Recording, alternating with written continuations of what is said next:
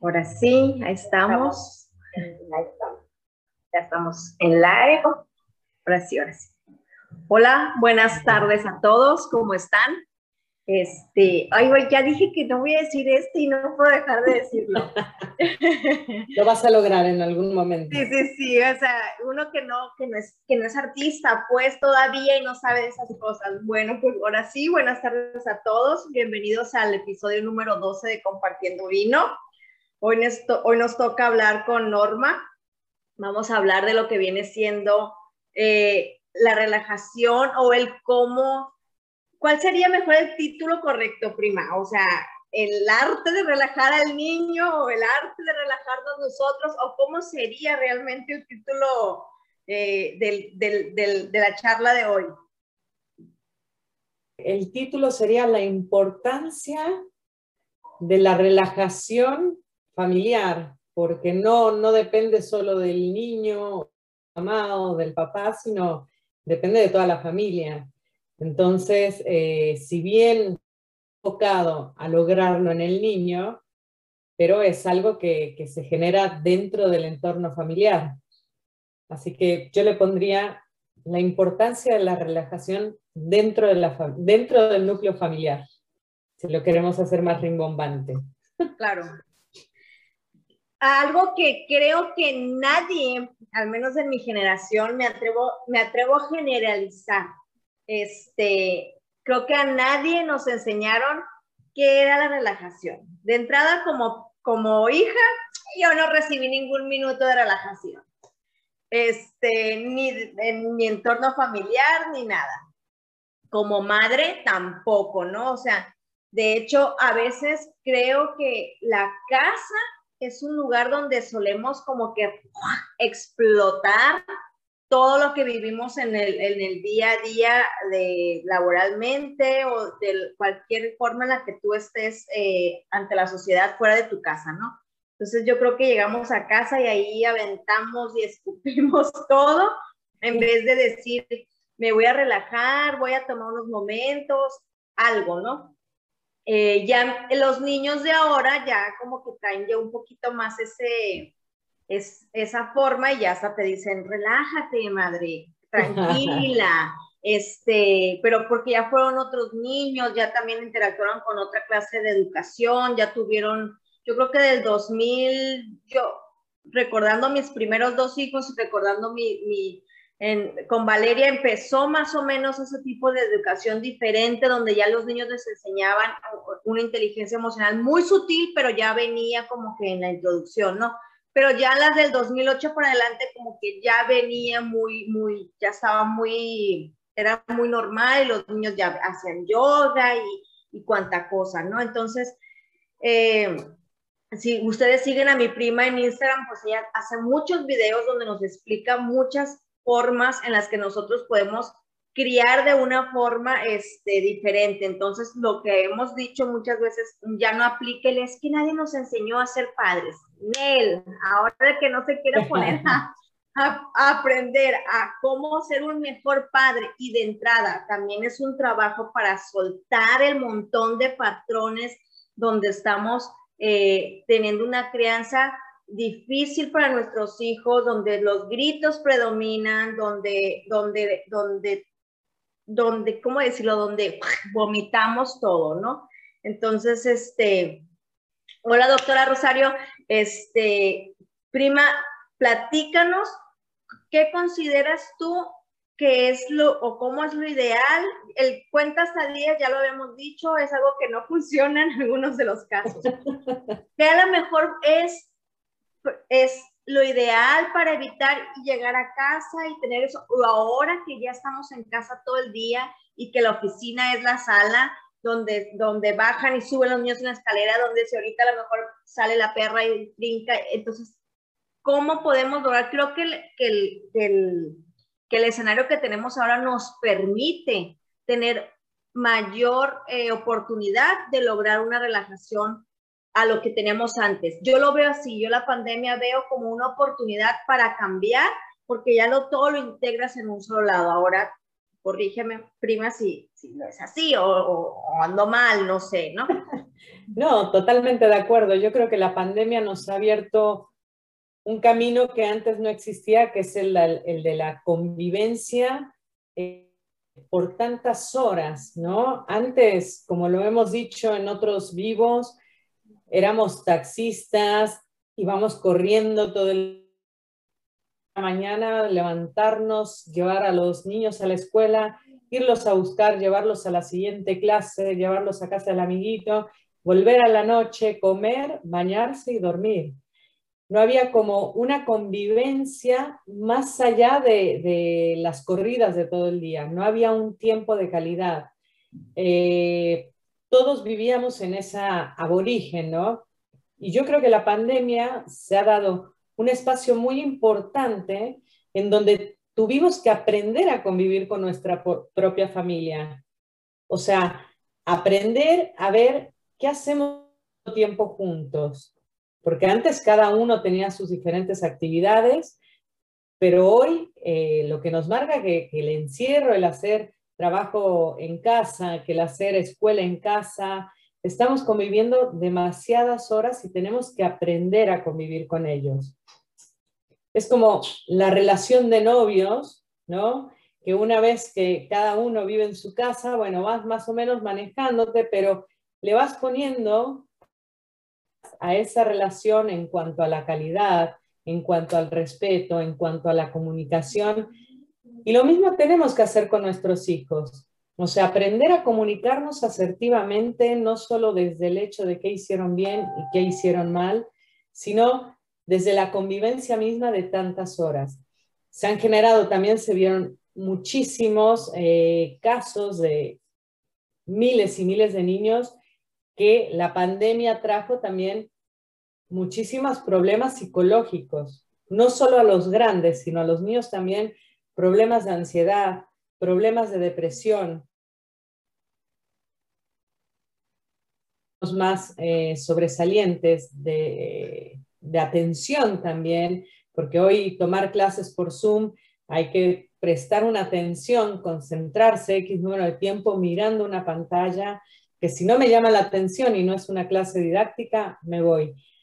Entonces, si bien en algunos países o en algunas escuelas hace pocos años empezó a, a ver la importancia de enseñar también el tema de relajarse, de ayudarlos a, bajar ese nivel de ansiedad a los niños, no sé, cuando vuelven del recreo, hay en muchos jardines o preescolares que, los niños hacen siesta, los chiquititos, es muy importante que duerman media hora, ¿no? Yo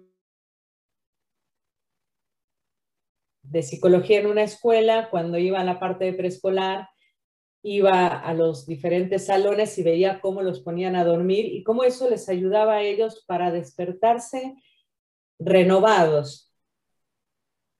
Entonces, hoy la relajación para los tiempos que estamos viviendo es muy importante, inclusive aunque no tuviéramos esta pandemia, el poner un alto, el parar un poco y decir, bueno, a ver, bajemos todos, es muy importante y no sabemos cómo hacerlo. Entonces, está la yoga para niños, hay muchas técnicas de respiración, el dibujar mandalas, lo que es la imaginación guiada, que es cuando tranquilizas a tu hijo, le pones una música tranquila y le vas pidiendo que se imagine cosas, ¿no? Que, que lo bajen un poco. Todas esas técnicas ayudan mucho a disminuir la ansiedad, aumentan la concentración porque es como que la mente se libera de toda esa energía que anda fluctuando por ahí, entonces queda como más claridad para el aprendizaje, la concentración, para sentirse seguros ellos mismos, a la de dormir, ¿no? O sea, a mí me pasó hace dos días con mi hija, que era el cumpleaños, y venía, venía con muchísimos años del regalo de qué íbamos a hacer, de que era su día, y no se podía dormir. Entonces me puse a su lado y le empecé a hacer relajación sin ser yo maestra de yoga ni nada, ¿no? Pero simplemente a tratar de, acariciarle la cara, decir que se imaginara en un lugar tranquilo, respirara, eh, y eso le ayudó a poder eh, conciliar el sueño. Claro, yo creo que, no sé si te acuerdas que de chiquitos nos encantaba que nos hicieran cositas que en la panza, que si el piojito, que se acaricia. Yo creo que a lo mejor eso es un, buen momento como para volver a retomar ese tipo de, de, cariñitos costumbritas donde, donde a lo mejor eh, te relajas, relajas al niño y te relajas tú hasta cierto punto porque es también un break para ti como padre y, una frase que se puso de moda era que no le des a tus hijos cantidad, sino dale calidad, ¿no? A lo mejor esos cinco minutitos, diez minutitos que te conectes con tu cuerpo, con tu hijo físicamente, porque los niños sabemos perfectamente que responden al tacto. Este, esos, esos minutos son gloria, ¿no? Entonces, este, lo, obviamente perdimos muchas cosas antes, a lo mejor los papás teníamos un poquito más tiempo hasta para leer un cuento, pero creo que ahorita, eh, eh, con la pandemia, lo vuelvo a decir, podemos retomar porque ya, es, ya no ocupamos salir, o sea, todos estamos aquí, lo podemos, lo podemos este, eh, implementar, ¿no? O sea, es, vamos, creo que cambiamos nuestra forma de vida en su totalidad y nuestras costumbres de vida porque ahora son en casa, ¿no? Hasta cierto punto volvimos un poco muchos años atrás, nada más que con la tecnología que hay, pero ya estamos las mamás. Yo, por ejemplo, para mí la pandemia es fabuloso, pero también llega un momento en que digo, Jesús del huerto, como dicen por allá, ¿no? Porque estoy trabajando y de repente ellas ya están como que en su horario de juego y juego y están sube y baje, entonces ahí cómo aplicaría para mí como padre decir, oye, espérame, yo estoy ahorita trabajando como papá que que a veces están, ahí en una junta y, oye, calla el niño porque estoy en una junta. Eh, o sea, tú como papá, ¿cómo debes de responder a ese tipo de, de, de, estrés? Porque creo que nos preocupamos al creer que estamos en una oficina cuando no estamos en la oficina, estamos en casa. Entonces, todo lo que nos sucede en 360, la persona de allá nos va a comprender que estamos en una casa, con niños, con perros, con gatos, con el vecino, con el que vende el chocolate caliente, ¿no? Pero nos estresamos, entonces ahí eh, como, como padres, Norma, ¿qué, ¿qué es lo ideal o cómo, podríamos empezar a cambiarnos como que ese chip? Mira, yo creo que este un punto clave, ¿no? El tema del, eh, primero, la desesperación de los padres yo creo que los primeros que perdemos la paciencia somos los papás. Eso es un hecho. Y bien lo decías, porque estamos en casa trabajando y de pronto a ellos les llega la hora del juego maravilloso y se ponen, como dices, a subir, a bajar, a hacer ruido, a golpear, a gritarse, a lo que sea, jugando, ¿no? Entonces, ¿qué pasa? Nosotros somos los primeros en promover el juego entre hermanos y los primeros en regañarlos cuando juegan, porque mm. hacen ruido. Entonces, ahí tenemos una gran contradicción nosotros eh, como padres, y me ha pasado también, ¿no? Que hasta mis propios hijos me dicen, bueno, no, no quieres que juguemos, estamos jugando. Y ahí me cierran la boca porque digo, es cierto. Todo el tiempo uno está, jueguen, jueguen, convivan, compartan, compartan, y cuando lo hacen, pareciera que nos molesta. Entonces, Ahí los que estamos mal somos nosotros. ¿Qué me ha funcionado y qué es? Porque una cosa es lo que funciona y otra cosa es lo, que te dice este, por otro lado, ¿no? El día a día, yo te lo digo desde mi perspectiva como psicóloga y mi perspectiva como mamá, que es en donde más ojo pongo. ¿Qué me ha funcionado? Organizarnos.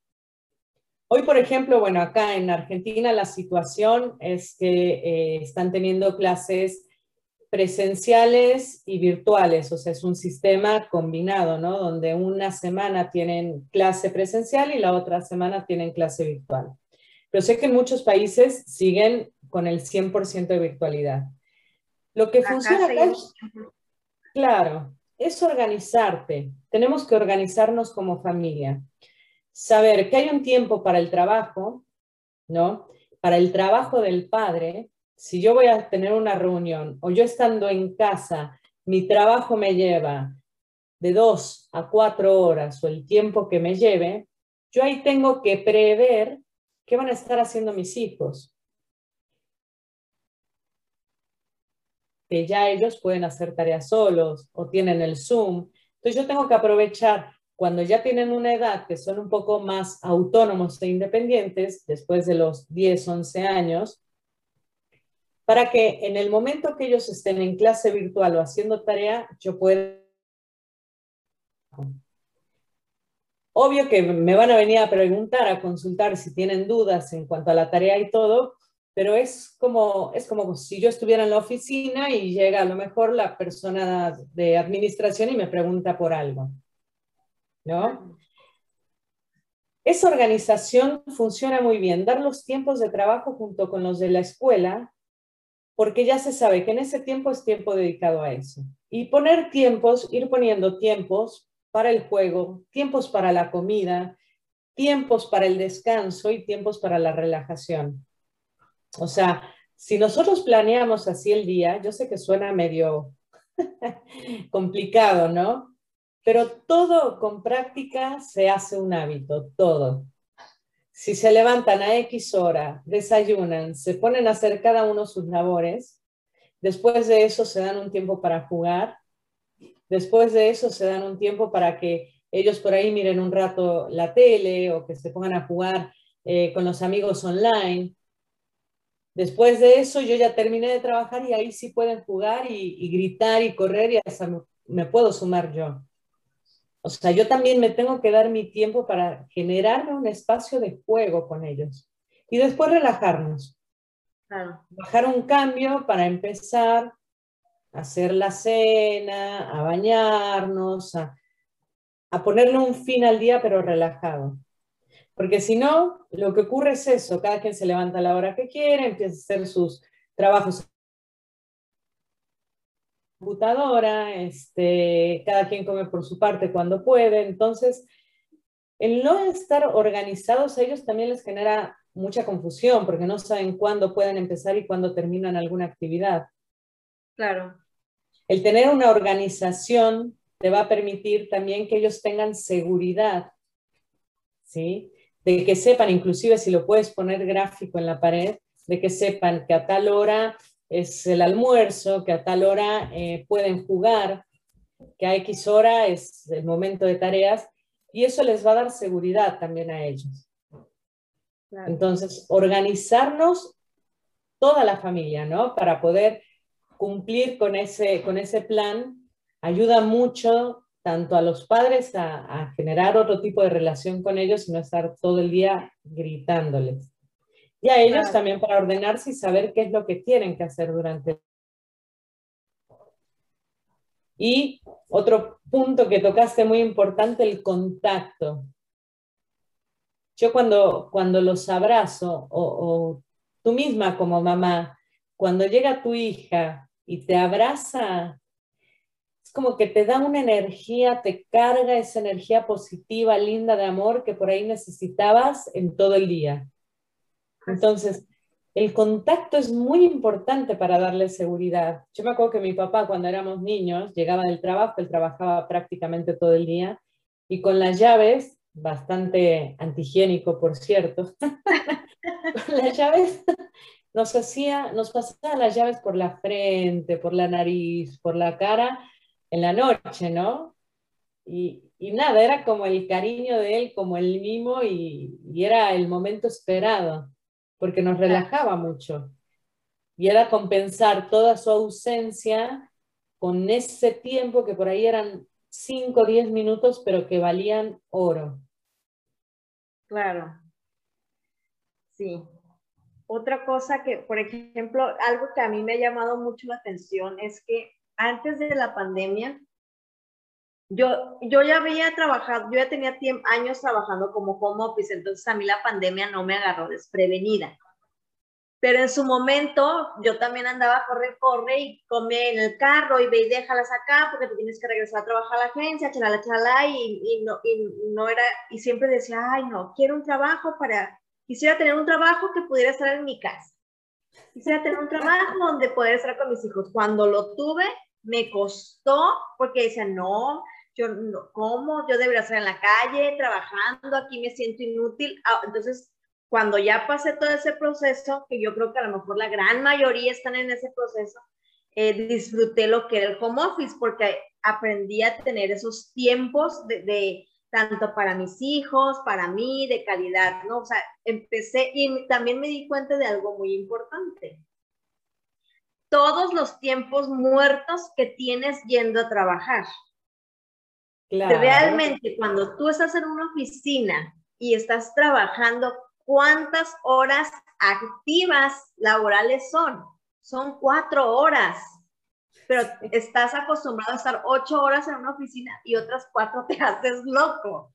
Entonces, son cuatro horas. Si uno se levanta con, temprano, eh, o sea, yo vivía en un estrés monumental y, era, eh, y cuando no tenías carro, a lo mejor para algunas personas que no tienen carro también es doble el estrés porque es cargar a tus hijos en un camión y levantarte mucho más temprano que cualquiera y eso también te genera un estrés. Entonces llegas en la noche fundida, o sea, realmente ya llegas nada más a dormir.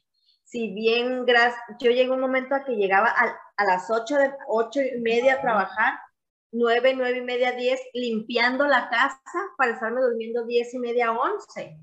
Claro cuando empieza esto, yo creo que esa parte no la dejamos de ver, dejamos de ver el que, el que era una oportunidad para estar en casa, para hacer las acciones que haces en una oficina, pero que a lo mejor no, este, no las haces como se dice, ocho horas trabajando. No digo que no haya gente que sí trabaja las ocho horas muy matadas, pero yo la mayoría de lo que me di cuenta era que yo estaba laboralmente, eran cuatro horas las que yo estaba.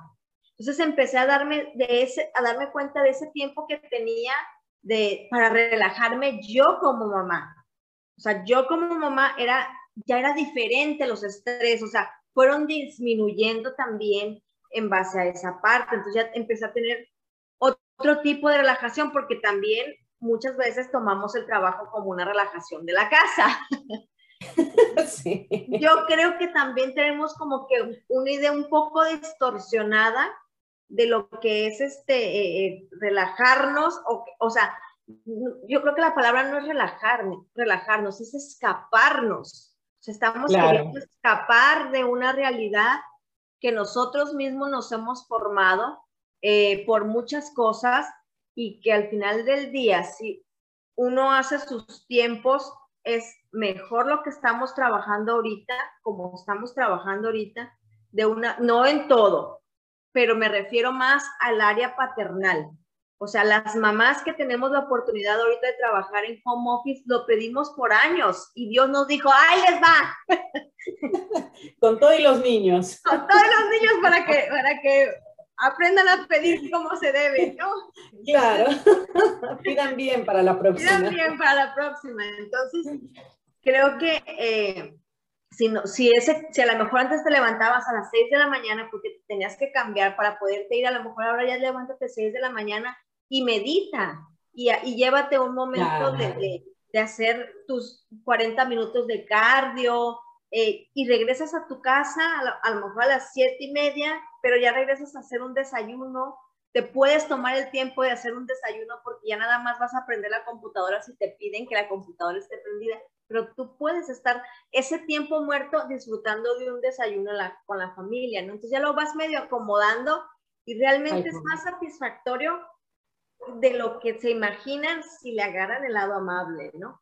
Obviamente hay muchas cosas, pareciera que no, y ahorita que yo estoy, eh, eh, ahorita de estudiante también, y me doy cuenta que muchas cosas no las sabemos, pareciera que, que, que, que deberíamos de saber todo y no es así, entonces para eso estamos nosotros, queremos, que, queremos ver, darles alternativas. Exacto, claro. Más Uno da por cosas en la mañana tú estabas poniendo un video que me encantó el video y lo compartimos en Instagram, entonces platícanos, prima, de ese video este, y de otros videos en donde has mostrado las diferentes formas de que cuando es una situación tensa, eh, cómo lograr eh, eh, esa parte, ¿no? De, de volvernos a, a, a, hacer tierra, como dicen por ahí, ¿no? Para que no salga el rayo volando. No, por eso yo creo que primero hay que ser consciente, o sea, lo primero que tenemos que hacer es ser consciente de que el problema es nuestro. Fíjate cómo los, los niños, los niños son una esponjita de todo lo que ven en nosotros, mejores imitadores del mundo, ¿no? Nosotros, por lo tanto, nos convertimos en el mejor o el peor ejemplo para ellos. Y eso te lo dicen desde el embarazo como mamá. No, porque si estás muy nerviosa, si te enojas mucho, le estás transmitiendo todo.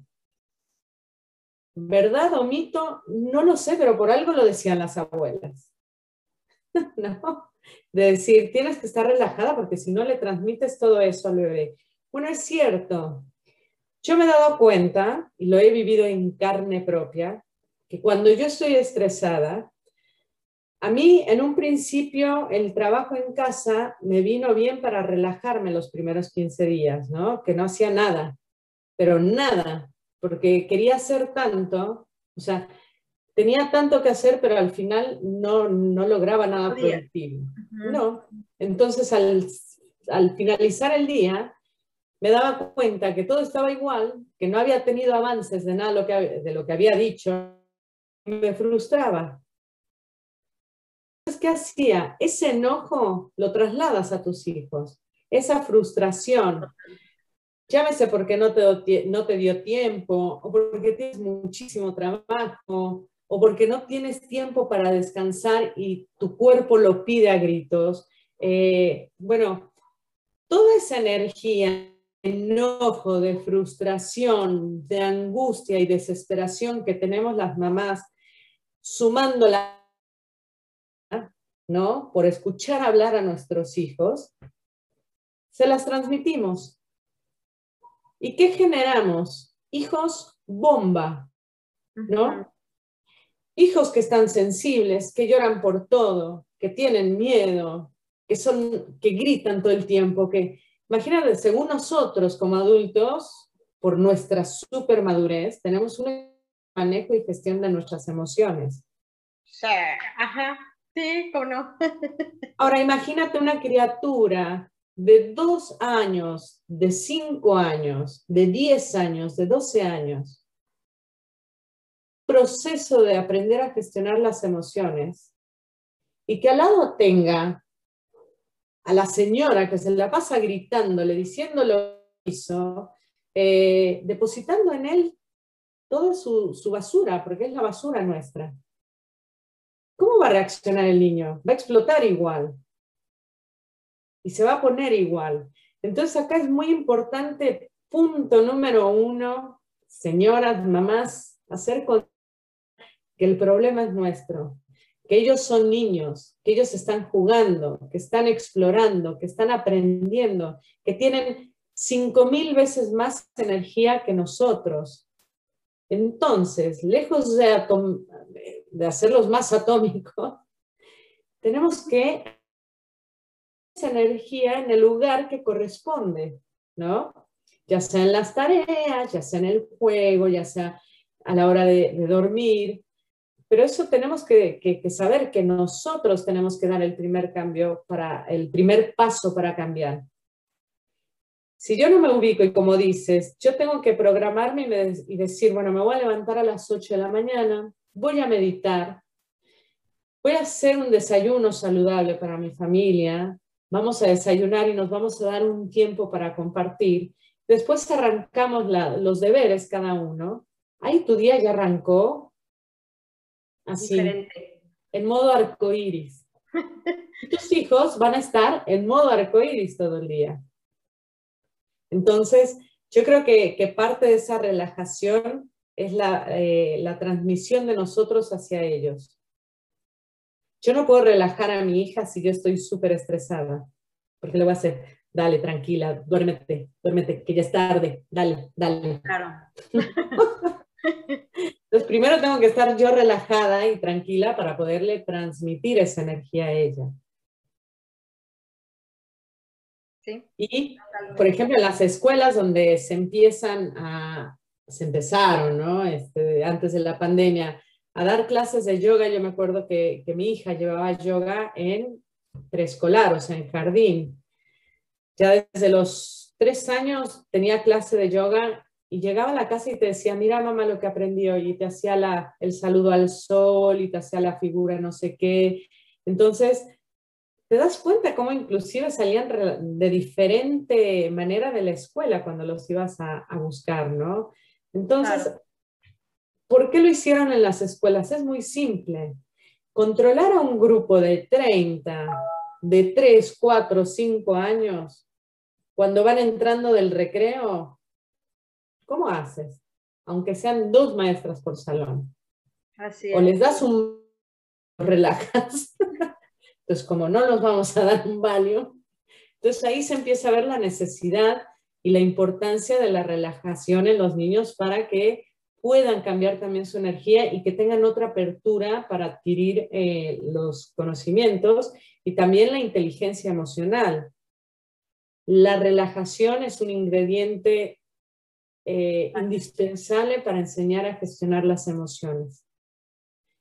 Tú fíjate que si tienes un problema con alguien, te peleas con tu pareja, con tu hijo, con el trabajo, con lo que sea, en el momento que estás más enojada, tomas decisiones inadecuadas. Totalmente. No puedes solucionar, porque está tan tapada toda tu cabeza por el problema que no hay un espacio para que empiecen a entrar y generarse ideas y poder solucionar. Tienes que llegar, respirar, contar hasta el 1800 más o menos, y una vez que ya lograste bajar, ahí dices, bueno, no, me parece que exageré o no estuvo tan grave, o podemos solucionar de X manera, ¿no? Pero fíjate cuánto tiempo pasó. Lo mismo pasa con los niños. Cuando están muy excitados, cuando están muy nerviosos, cuando están muy enojados, no tienen ese tiempo. Entonces nosotros les tenemos que enseñar a calmarse, a que si están llorando por un berrinche los más pequeños, a decir, bueno, a ver, tranquilo, vamos a tranquilizarnos, ¿no? Vamos a tomarnos un tiempo, te relajas y solucionamos, porque el problema ya está, si no hubiera problema no habría llanto ni berrinche. Entonces, tranquilicémonos y solucionemos. Entonces, cuando tú los enseñas a tranquilizarse, van a ser adultos que cuando venga un problema digan, bueno, a ver, listo, ya está el problema. ¿Qué podemos hacer? Vamos, vengan las ideas. Claro, sí, sí. El, tomarnos eh, un tiempo para, para, para aterrizarnos es algo muy importante, son de las técnicas que no, o sea, la mayoría de los terapeutas te lo van recomendando.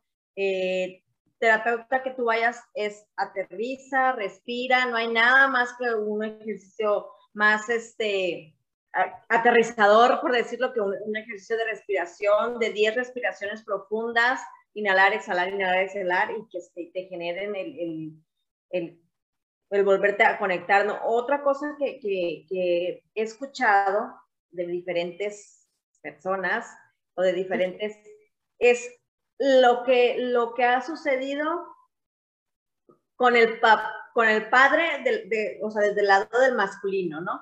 La, la, mamá como que ya estamos más habituadas, pero nos falta como que es ese pedacito. Los padres también, pues para ellos, eh, para, yo siempre he dicho que para los hombres ahorita el trabajo es como lo que fueron en su momento en los cavernícolas, irse a cazar al mamut. Claro. Es, es, entonces, los hombres tienen que sentir esa adrenalina y andar allá cazando al mamut y que tiene que lo regresen muerto, pero como fue caso al mamut, este, este, fue un logro, ¿no? Haber muerto de esa forma, ¿no? Entonces, este, muchos padres hombres, pues les cuesta mucho trabajo conectar en lo que viene siendo el, el, el, estar en la casa, el estar con los hijos, el tener eh, el ver, el ver este, lo que es estar en la casa todo el día, ¿no? O sea, es, una, es una visión que ellos, que ellos no han tenido y creo que a lo mejor uno de los más, de los mayores estrés que hay ahorita con, con eso la pandemia es lo que genera el estrés del padre eh, como hombre, ¿no? Porque él, pues, él explota y el explote es una voz más grave, es diferente, este, explota con la mujer, explota con, con quien, con el del trabajo, entonces eh, lo que es más, mm, es un poco más mm, expansivo, no sé si sería la palabra correcta como para, para decirlo. Explosivo. Explosivo. Recuerden que a veces se me ve el rollo porque las quimios como que me, me frieron ciertas partes de mi cerebro. Entonces, este, de repente se me ve el rollito, ¿eh? No, no crean que estoy tontita. Entonces, este, algo, o sea, entonces, ¿qué, qué, qué más, qué más invitación a conectar con el masculino para el, para el hombre que esto, que estar en casa, que, que, verlo. Tengo una amiga que me platicó que ella, por ejemplo, tiene un, como un acuerdo con su esposo muy padre, me gustó mucho, porque ella está en casa, o sea, ella, ella pues siempre fue empresaria y en algún momento dijo, bueno, pues me quiero dedicar a los hijos y el esposo le dijo, ok, va muy bien, yo me hago cargo. Y ellos llegaron a un acuerdo donde él le pagaba una cantidad mensual a ella por las labores del hogar. De las labores del hogar, había ciertas donde se era no era que a ti te toca porque me acompañas y me ayudas porque eres papá, no, era un como un conjunto, ¿no? Compartido, claro. Un compartido ah, de, ellos dos, aunque él era el que salía a la casa y volvía, este, eh, ellos tenían esos acuerdos y se me hizo tan congruente, hablando de que ella aparte recibía obviamente los gastos de la casa. O sea, su sueldo era una cosa y los gastos era de la casa eran otros. Él no dejaba de dar esa parte, ¿no? Y no le decía, oye, de tu dinero, de, tu sueldo que te doy, me das los 100 pesos para el agua y los 200, no, nada de eso.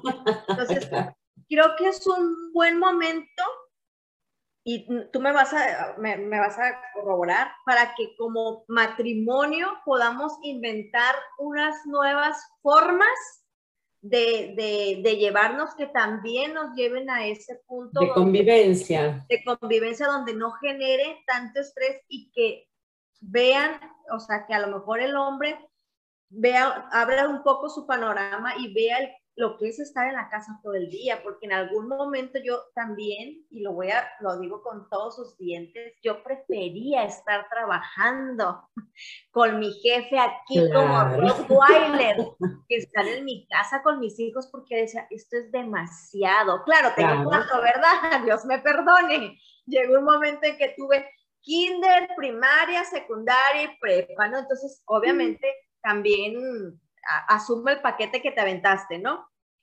Pero sí llegó un momento en que yo decía, Jesús, Dios mío, o sea, no, mejor me voy a trabajar. Y me era más fácil pagar una escuela, una nana o algo que sea, que estar atendiendo o conectando con mis hijos, ¿no? Claro, claro.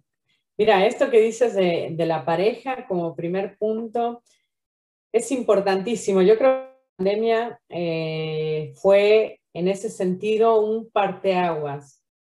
O unió o separó.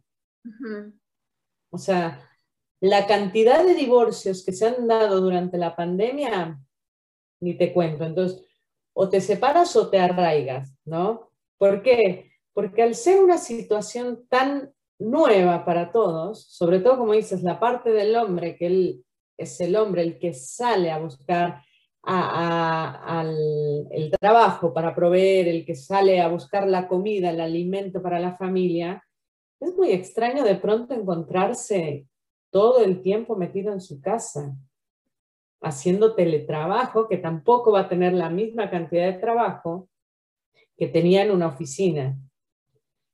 Entonces, ahí los acuerdos son muy importantes porque, a ver, yo creo que hay papás de todo tipo, ¿no? Hay papás que son muy colaboradores, que tienen, yo creo que lo que la mujer necesita más que la colaboración y que haga y que juegue, es que tengan la iniciativa nos molesta cuando un hombre no tiene la iniciativa.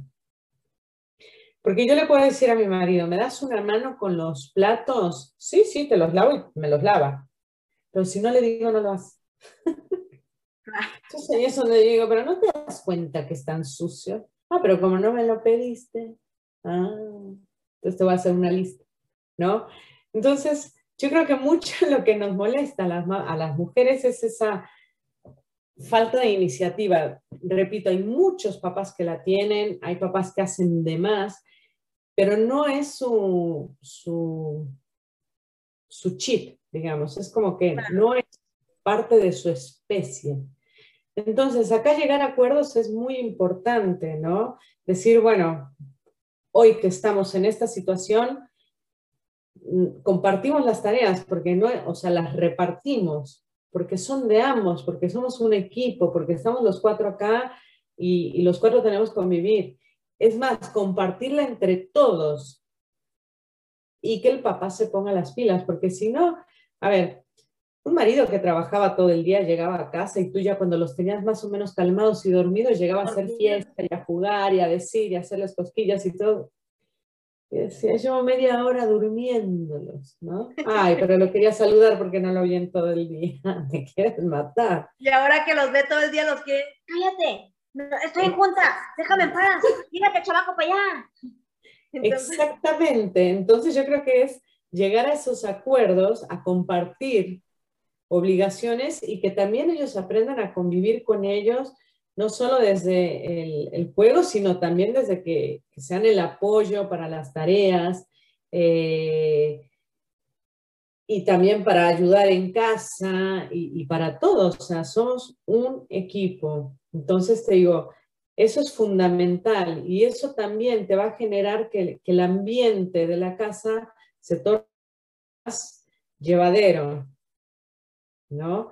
Y que también los hijos vean que papá lava platos, que papá tiende la ropa, eh, eh, no sé, barre, es muy bueno. Entonces, hacer esa parte de, también de, invitar a todos a colaborar es muy importante y estar en, en sintonía con el padre es básico, porque si no es como que, que no sirve, porque si no, el niño te va a decir, ¿y por qué me lo pides a mí? Mi papá no hace nada. Claro. Porque mi papá está todo el día en la computadora y él no te ayuda en nada, entonces yo, ¿por qué lo voy a hacer? Sí, porque los, empiezan a, los niños ya dicen eso, los niños de ahora ya dicen eso, nosotros no lo Pero obvio. sí. Claro, es más, hasta te dicen, si todos vivimos en la misma casa. sí, Yo, cuando me llegan a decir eso, yo les digo, ¿ya traes dinero para mantener la casa? Claro. entonces, váyase para allá. Tal cual. Entonces yo creo que todo va en eso, este, en saber distribuir, en saber llegar a acuerdos y en hablar.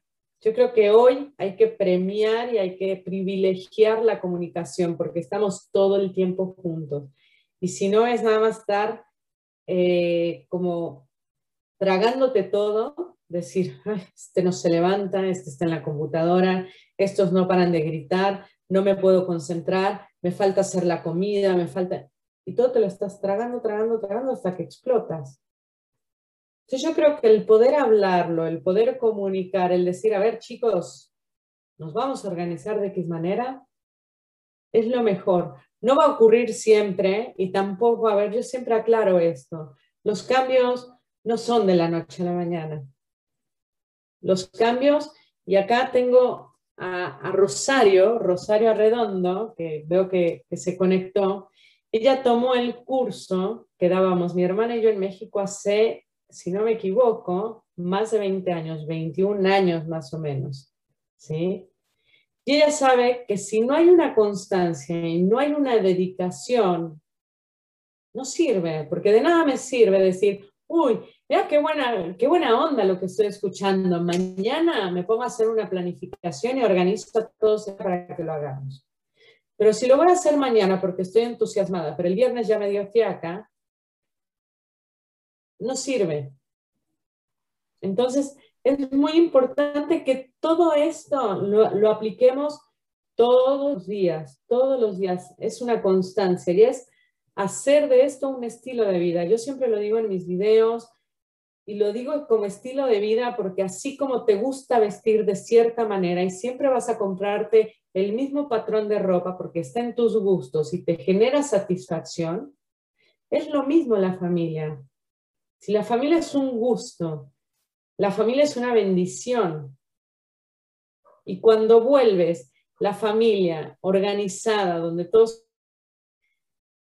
Es un estilo de vida que cuando hay un problema, que siempre lo va a haber, o sea, siempre va a haber problemas y el que no quiero, hoy no quiero, hoy lloro, hoy no estoy de humor, porque nos va a pasar, pero lo vas a afrontar con otra, de otra manera, porque ya estás como más relajada y ya vas a saber qué decir.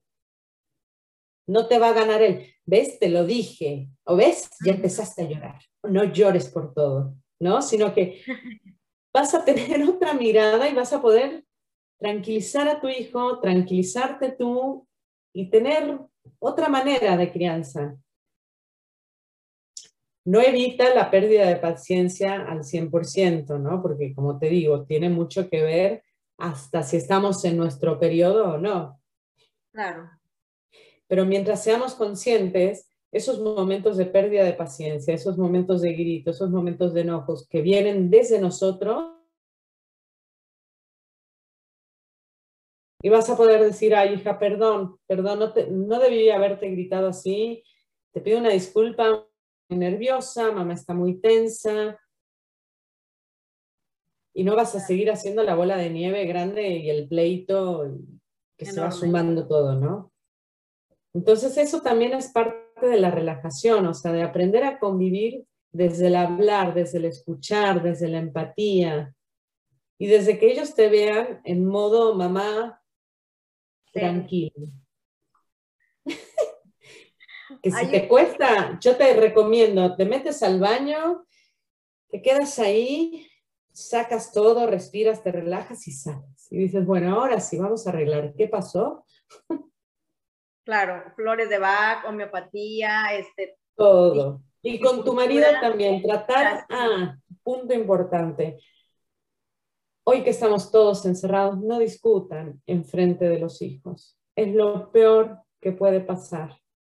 Porque es lógico que uno también está al acecho, como, a ver, yo creo que las mamás tenemos también ese chip de ser maestras, de orientar, de, porque estamos educados las responsables de la educación de nuestros hijos en casa. Entonces, cuando vemos que nuestro marido hace algo mal, te lo quieres comer. Como madre, en vez de esposa, ¿no? claro, claro. Entonces, lo ideal es tragártelo, esperar a la noche, ya que se van a dormir y decirle, te pido por favor, no hagas esto así, o discutir, pero entre ustedes. No lo hagan enfrente de los niños porque de verdad que eso también en este confinamiento, en este aislamiento, en este encierro, no es nada productivo, o sea, al contrario, genera más tensión, más nerviosismo, más hartazgo, porque estamos hartos todos. Claro, totalmente. No sé si vieron o ya viste, prima, eh, hay una película que se llama el Yes Day se llama, con Jennifer Gardner. Ella es de las pocas, muchas artistas que me gusta porque es como muy inclusiva o trata de serlo. Y el, eh, la película se trata de cómo empieza ella, que es una mujer muy independiente y, muy libre y todo eso, y, que siempre ella decía que sí para todo y que sí para aquello, y que se casa obviamente con su mejor amigo, que es mexicano, eso me puede encantar de la película porque incluyeron a, a, los mexicanos muy cañonamente, que es mexicano y, y, este, y también sí para todo, pero pues desde que nacen los hijos, los sí se volvieron no. Y que mamá esto no. Entonces hace como que ese intro, ¿no?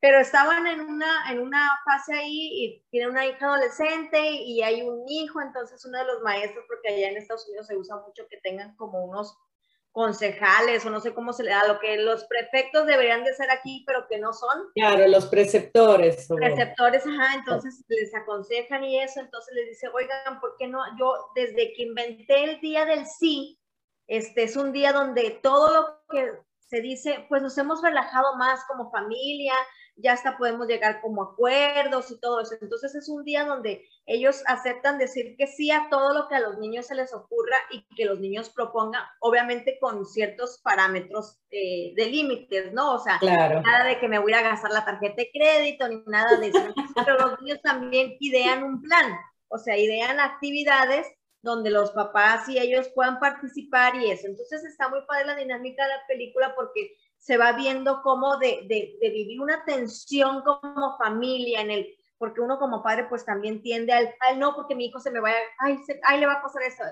Existe esa parte, ¿no? Cuando en, su momento a lo mejor la mamá se tiraba del bungee y no, no pensaba dos veces, pero cuando vas, por ejemplo, a mí, yo si subo un edificio, a mí no me pasa absolutamente nada, no siento más que, ay, el vértigo. Pero si uno de mis hijos está cerca, yo empiezo a sentir como que algo me, y es una cosa que me da horrible, entonces yo creo que, este, solamente cuando están mis hijos cerca, entonces comprendo esa parte.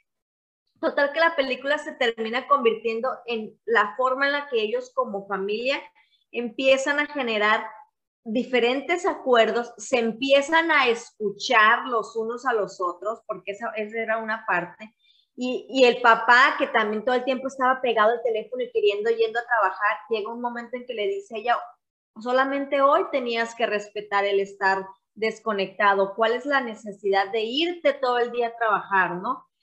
Y está muy padre la película, se la recomiendo. Este, véanla, a lo mejor es una, una nueva forma de, de, de, de, relajación. Yo estoy todavía pensándolo porque mis hijas son, Valentina ya me dijo que quería subirse al, al, ¿cómo se llaman los que? Al bungee. al para, no, al paracaídas. Al paracaídas, ah, al parapente. Sí, sí, sí, entonces es como de que yo digo, no, que si quieren que se suba pero yo no, entonces les recomiendo esa película, está muy padre, es, es, es una buena dinámica como para, para cambiar el, el concepto, lo que traemos ahorita de, de, de familia toda estresada, toda del no, no, no, no, no, no, porque es cierto, nos llegamos a volver padres del no. O sea. Bueno, yo intenté, yo eh, el año pasado, con todo este tema de la cuarentena, implementé en casa el día libre. Ok. Lo hice, te soy honesta, pensando en mí. Ok. Ah, pero era un día libre de actividades o era un día libre de qué? No. no te, a ver, te voy a decir cómo surgió la, la historia. Lunes, martes, miércoles, jueves, viernes, sábado, domingo. No hay un día en que no escuche, mamá me ayudas, mamá me das, mamá me haces, mamá me... Entonces llega un momento en que también estoy agotada, ¿no? Y mucho empecé a trabajar también con ellos el tema de, dile a papá, dile a papá. Y mi marido siempre decía, Sí, dime, yo no tengo problema. No, pero con mamá es más rápido porque tú no tienes paciencia, etcétera, etcétera. Bueno, llega un momento en que yo ya estaba estresada, ¿no? De que todo el tiempo mamá, mamá, mamá, y que yo me quería meter a bañar y ya era mamá. Quería ir al baño tranquila y ya era mamá. Entonces dije, chicos, mamá, tengo hambre.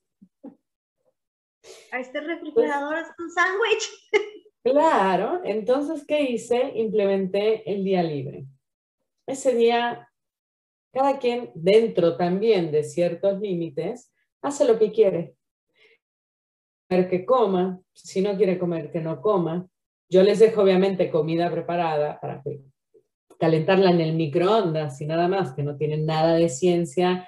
Y por las edades de mis hijos, 6 y 10 años, lo pueden hacer perfecto. Y si no quieren comer, que no coman. Si quieren todo el día comer galletitas, que coman galletitas. Si quieren jugar, que jueguen, con límites, ¿no? Sobre todo las pantallas. Claro. Pero en el día de día libre de mamá no existe. mamá no te va a decir nada, pero tú tampoco le digas nada a ella. Entonces funciona, funciona porque dentro de todo, bueno, sabemos que hay ciertos límites que ellos no pueden atravesar, pero que también hay una mamá permisiva, que los deja comer cochinadas un día. Entonces ese día es como que cada quien está en la suya, ¿no? Si yo me quiero dormir todo el día me duermo, si quiero lavar ropa, lavar platos o lo que sea, lo hago, si no quiero hacer nada, no lo hago. Pero no sabes también cómo te ayuda a relajar. Inclusive es el día que por ahí estamos conviviendo, desde decir, bueno, jugamos a tal cosa, porque es como que automáticamente se va la presión de todo, del tener. Y ese tener que te lleva ya a ponerte de, como en una onda de tengo que, tengo que esto. Y cuando lo haces libremente, por ahí haces lo mismo que, que, otro día cualquiera, pero ya lo haces con un porque quiero hacerlo. No es que nadie me obliga, ¿eh? Entonces, es muy importante, es parecido a lo que comentas, ¿no? De la película, de decir, bueno, el día libre y ese día que cada quien haga lo que quiera, estoy para, para jugar, estoy para, para, convivir, estoy para hablar, para que veamos una película, para todo eso. Pero es que mamá, mamá me haces, mamá me ayudas, no. Y está, está bueno. Mi madre me, mi madre me dejaba faltar una vez al mes a la escuela porque yo odiaba ir a la escuela. O sea, yo decía, ¿por qué inventaron la escuela? ¿Qué es esto? No puede ser posible. Odiaba la escuela. Entonces yo le decía a mi mamá, déjame faltar. Y una vez al mes me dejaba faltar y yo me podía quedar dormida hasta que me tocara ya hacer comida y todo eso, pero yo no iba a la escuela un día y para mí era el día más esperado del mes. O sea, faltar ese día era el día, porque era como que mi día de relajación. Y en las vacaciones yo tengo la tendencia a, a, dejarlas que hagan lo que quieran. Las mías ya están grandes y ya se hacen comida y ya todo, ¿no? Pero pregúntame ahorita, son las 2 de la tarde y apenas se levanta con el ojo chino y el cabello todo hecho bola claro. Y así ya tienen una semana, ¿no? Entonces se fueron los primos, el, vinieron, estuvieron aquí los primos el fin de semana y ahorita ya, ya son tres días y pregúntame si la regadera ha sido tocada de esos, esos tres días.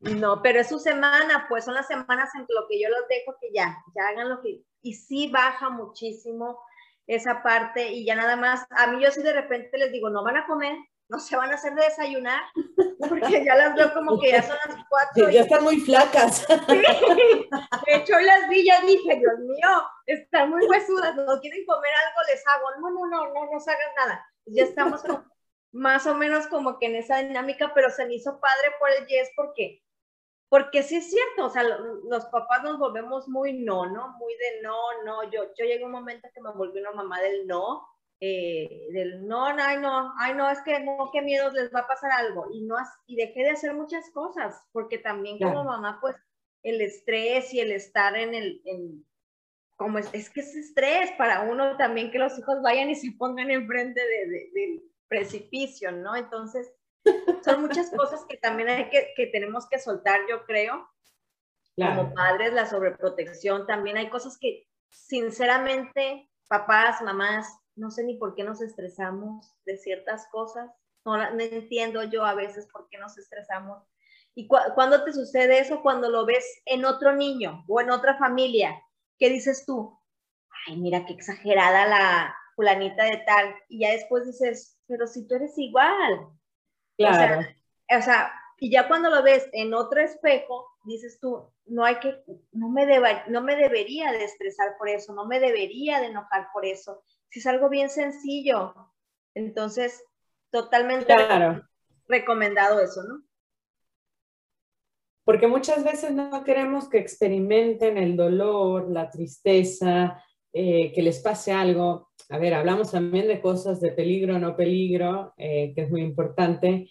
Yo siempre aclaro que si es algo de peligro, ahí vale todo. vale el no, vale un grito, vale todo si su vida está en riesgo.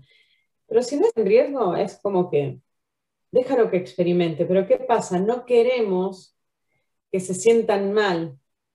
No queremos que lloren, que, les pase algo, que se puedan llegar a caer, ¿no? Entonces, ahí es donde viene esa sobreprotección y no, es, no sirve la sobreprotección porque el día que no estemos, no van a hacer nada por miedo a que les pase algo. Entonces, yo soy de la idea de, de, dejar, mientras no sea, te repito, algo que ponga en riesgo su vida, dejar que lo hagan. Por ejemplo, un día de lluvia, que hay mucho lodo, barro, que se van a ensuciar de la ropa que ya está casi para, así toda rota y sale embárrate. ¿A qué le embarrarse? Pero ahí hay gente que dice, ay, no, pero se va a ensuciar, se va a enfermar si se moja. No, no se enferma, no le va a pasar absolutamente nada. Que estén sin zapatos calzos todo el día, no les pasa absolutamente nada. Y te lo digo por experiencia propia mía de mi infancia y por experiencia propia de mis hijos, ¿no?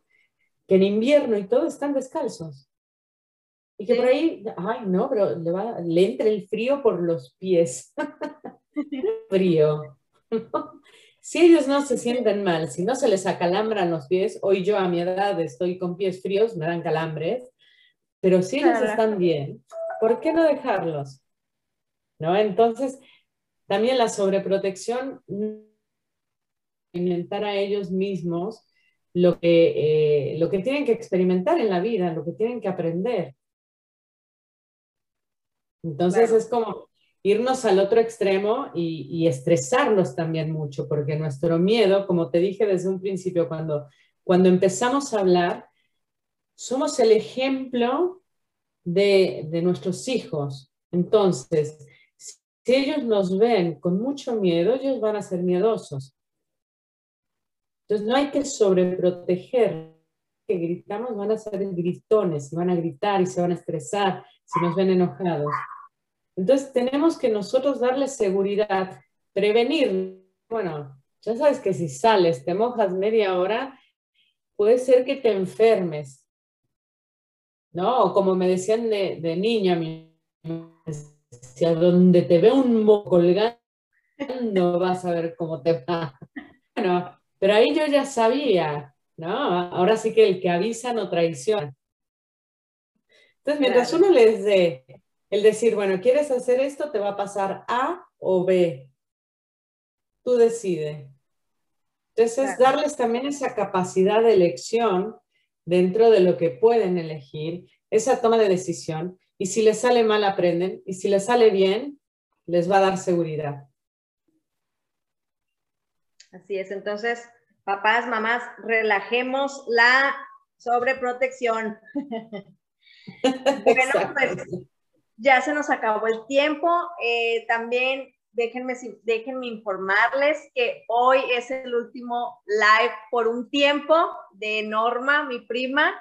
Este, nos va, va, nos va, pidió vacaciones porque están los proyectos que traía ya anteriormente de, de, de, estar con nosotros, se alargaron en algunas cosas, entonces nos pidió vacaciones un tiempo para, para poder atender eso, hacer un recomodo de agenda y todo eso, y luego ya volver a integrarse en algún tiempo más adelante, ¿no? Entonces, pues queremos darle las gracias a Norma de parte mía y de Gabriel, que obviamente alguien es, es muy preciado para nosotros porque somos papás, entonces para nosotros así como que ah, se nos va a ir la que nos da consejos de papá. Entonces, este, muchas gracias, muchas gracias, prima, por, por habernos acompañado en, todo esto. Norma, sigues siendo parte de los colaboradores de Brujer, simplemente ya no va a estar en las emisiones de lo que viene siendo compartiendo vino, pero va a estar con los diplomados, va a seguir en los cursos, va a seguir este, en, el grupo de, que tenemos donde están todas las personas que, que están interesadas en, lo que nosotros estamos haciendo y está el servicio, no simplemente nada más vacaciones de, de, lo que es eh, compartiendo vino, pero sigue con nosotros. No es un adiós, simplemente es una No, no, no, para nada. Yo súper agradecida, eh, prima, por este espacio. La verdad que es súper disfrutable, pero sí llega un momento y como te lo decía al principio, hay que organizarse. Tengo como muchas cosas ahora y eh, tengo que organizarme todo, terminar proyectos que, que ya traía comprometidos y una vez que, que termine, termine de darle forma a, a, todos estos planes que tengo, voy a volver y vuelvo con todo, ¿eh? porque no se van a deshacer de mí tan fácilmente. Es un espacio que he disfrutado muchísimo todos los miércoles.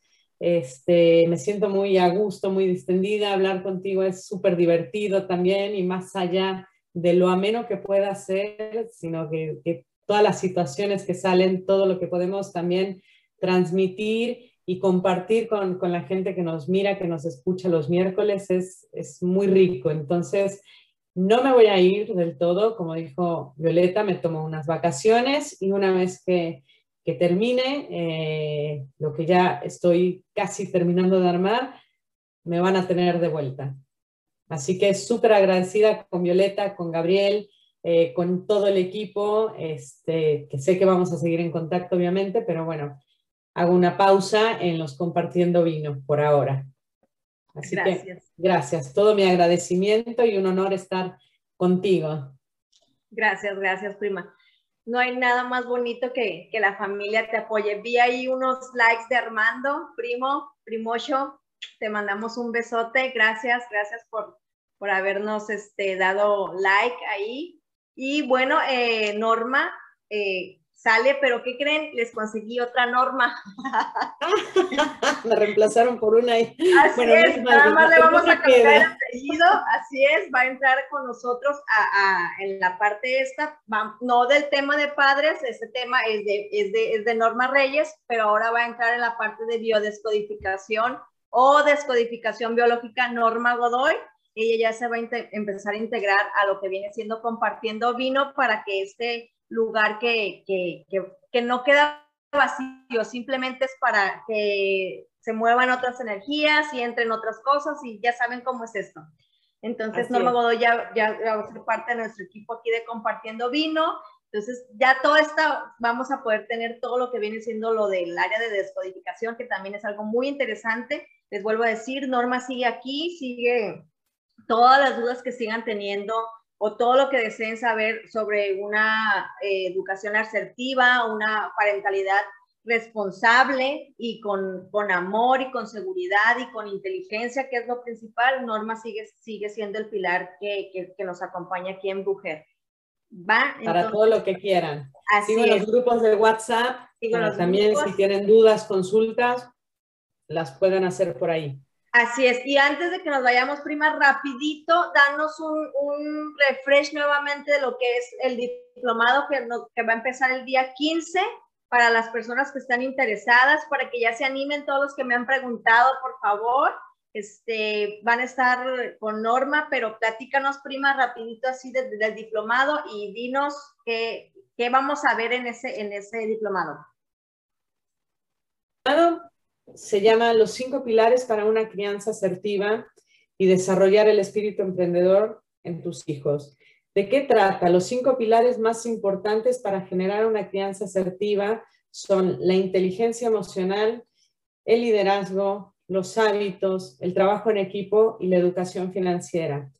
Como yo siempre digo, no basta con enseñar a gestionar las emociones a nuestros hijos o como hablamos, todo esto de la crianza asertiva no es únicamente generar un vínculo adecuado con nuestros hijos, sino que es darles herramientas también para que el día de mañana puedan ser personas de éxito, personas felices, personas que logren lo que se propongan, que si quieren, o sea, que sean líderes para el área en la que se dediquen, que sepan administrar las finanzas, cosa que a nadie nos enseñaron de nuestra generación y que hasta hoy en día nos, nos enseña en las escuelas, y que sepan generar hábitos para concluir, ¿no? Proyectos que inician, ser perseverantes y el tema obviamente del trabajo en equipo que hoy se necesita y lo estamos viendo en este espacio, siempre trabajar en equipo suma. Entonces, es un diplomado bastante completo eh, que se da 100% en vivo, online, por la plataforma Zoom. Arrancamos el jueves 15 de abril.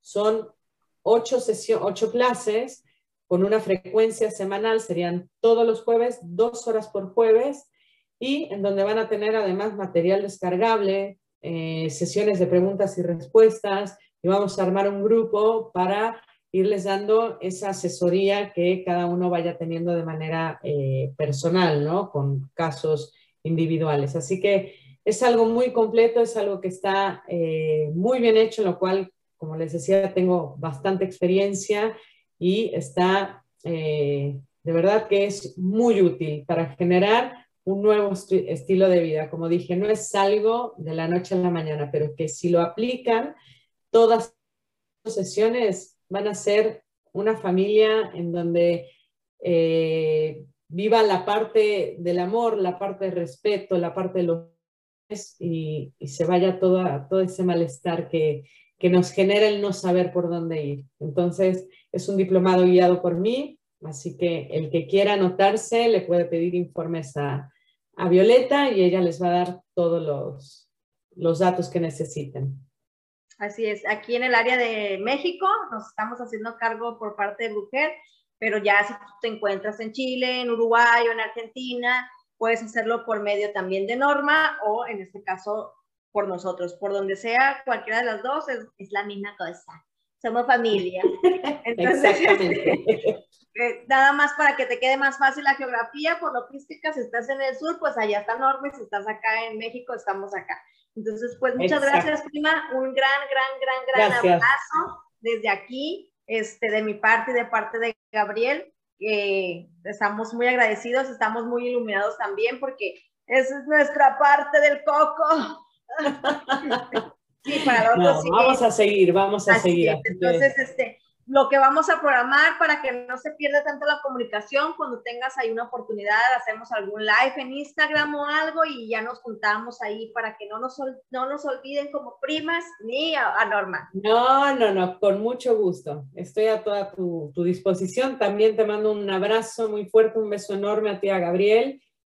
Y no es un adiós, es solo un hasta luego. Así que me voy unas vacaciones nada más, virtuales. Nos vemos entonces. Muchas gracias a todos. Gracias a todos los que se conectaron, les agradezco de todo corazón y seguimos por las redes. Gracias. bye. bye. bye.